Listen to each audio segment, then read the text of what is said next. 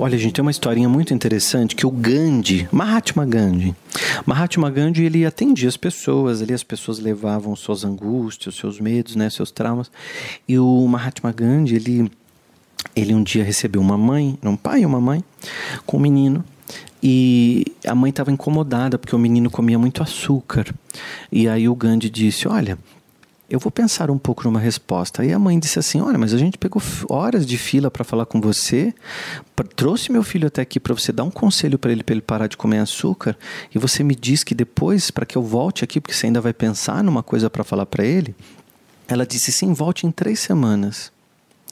E a mãe saiu resmungando, xingando, né, chutando lata, e o pai também, e foram empurrando a criança lá para fora. Três semanas depois, essa mãe voltou para falar com o Gandhi e falou: Ó. Oh, eu tive aqui há três semanas atrás porque meu filho come muito açúcar. E eu pedi um conselho para você dar, você não deu um conselho para ele, né? A mãe xingando.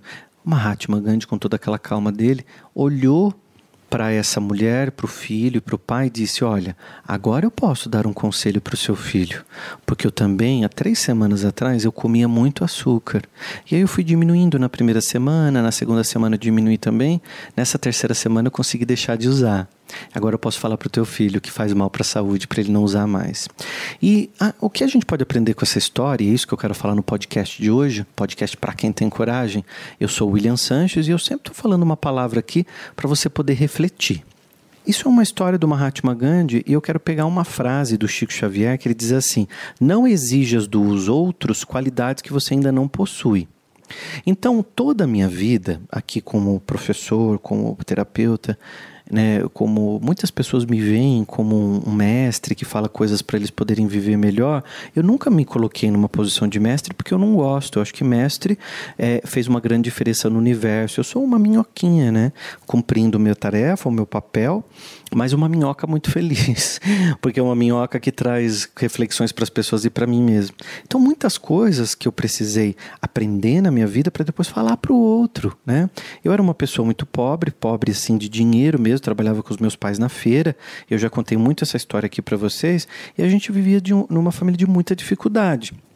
Eu sempre quis prosperar, avançar, ter uma, uma coisa diferente na vida, né? É poder proporcionar para minha família um conforto, fazer viagens, cursos, tudo que eu sempre sonhei. E eu sempre ouvia assim: ah, isso não vai dar, isso não é para você, nossa família é pobre, todo mundo passa dificuldade, isso não, não vai dar certo não. E eu agarrei mais no meu pensamento positivo. E olha, eu nem conhecia a lei da atração, viu, gente? Fui conhecer a lei da atração é, bem depois, mas eu já tinha uma força dentro de mim, eu chamo isso de fé. Fé eu sempre tive. Fui criado num lar evangélico e, e, mesmo tendo a minha sensibilidade, minha mediunidade muito aflorada, sempre tive manifestações mediúnicas. É, e a minha espiritualidade foi sempre assim. Eu procurava informações naquilo que eu tinha. Não tinha televisão em casa, não tinha rádio, não lia jornal, não tinha acesso à revista. Eu pegava o que se falava em volta de mim como informação e pegava também aquilo que falava na igreja dos meus pais. Depois que eu fui crescendo, eu fui procurando outras coisas. Então, eu fui estudar o espiritismo, eu fui estudar budismo, eu fui estudar um pouco de Seishonoye, eu fui estudar o poder da alma, fui estudar a lei da atração, todas essas coisas sobre o, o poder da mente. E como terapeuta, isso me ajudou muito, né? Então, eu peguei um pouco de cada religião para ser o William que eu sou hoje. Então hoje vocês conhecem minha história. Hoje eu me tornei o primeiro milionário da família. Hoje eu tenho um, um, um grupo grande de colaboradores, uma empresa.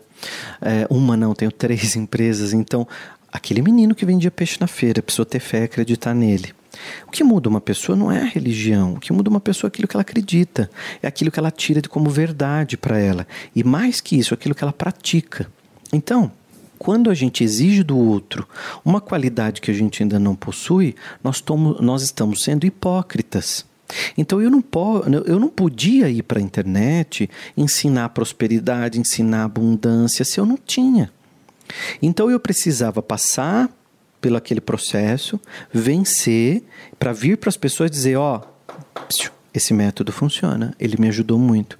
E aí eu fui escrever livros, escrevi 21 livros até esse momento. E um deles chama-se Quinta Essência, Lei da Atração Acelerada. E ali eu conto tudo sobre lei da atração, né? Sobre é, o processo de lei da atração, o processo de aprendizado, o processo de melhora de vida. Isso me ajudou muito. Porque quando eu pratico na minha vida e depois ensino alguém, eu estou fazendo aquilo que Gandhi falou. Sabe o que significa Mahatma?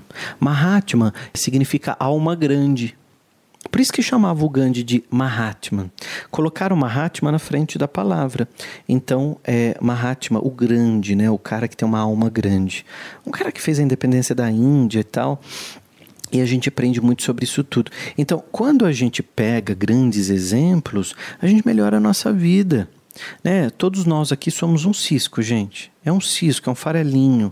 Eu falei até que eu sou uma minhoquinha eh, com o meu trabalho, mas é, é ainda menor, é um, é um, cisquinho. Porque quando a gente é, se coloca sendo melhores que os outros, a gente está deixando o nosso ego trabalhar.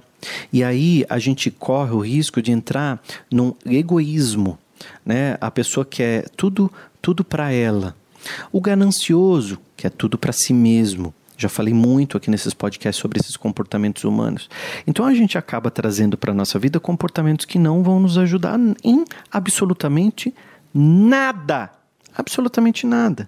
E o nosso trabalho, o meu e o seu. Imagina um oceano. Nós somos uma gota no oceano. Mas, é, assim como uma gota de veneno compromete um balde inteiro, a nossa gota de luz nesse oceano também ajuda a clarear. Gente, uma gotinha de óleo num balde, numa panela de água, acabou com a água. Então, se a gente coloca maldade, ruindade, ódio, inveja, a gente está fazendo o quê? Arruinando. O outro? Não, a gente mesmo. Porque dentro de nós, eh, nós somos mais de 75% de água. Então, quando eu carrego mágoa, ódio, ciúmes, inveja, eu estou trabalhando uma água ruim dentro de mim. Então, eu não posso exigir do outro algo que eu ainda estou me trabalhando. Ah, você tem muito ciúme de mim. Mas você também tem. Ah, aquele outra pessoa ali deveria ajudar mais. Olha, apontando o dedo para o outro. Outro dia eu pedi aqui doação para uma vaquinha que eu estou fazendo para o Instituto Viver na Benção, que é uma ONG que há mais de 16 anos distribui comida na rua, e, e, e a cidade de São Paulo, o centro de São Paulo, está parecendo uma cidade de pós-guerra. Né? A gente vai lá distribuir, eu falo a gente porque eu também vou, a gente vai distribuir alimento lá e dá dó, porque as pessoas estão vivendo em caixa de papelão, em barraca. Eu não posso falar morador de rua, porque ele não mora. São pessoas em situação de vulnerabilidade que nós podemos ajudar. E aí eu lembro de uma outra frase de um outro grande espírito evoluído. Madre Teresa de Calcutá. Você se esqueceu dela? Um, um dia ela estava alimentando os pobres que mal conseguiam ficar em pé, né, com as pernas bambas de fome, e os jornalistas ali filmando, tirando foto, eh, criticando ela. E o, e o, o jornalista disse assim para ela: ô Madre Teresa, a senhora não acha que a senhora deveria dar vara para eles pescarem, não ao invés de ficar dando peixe?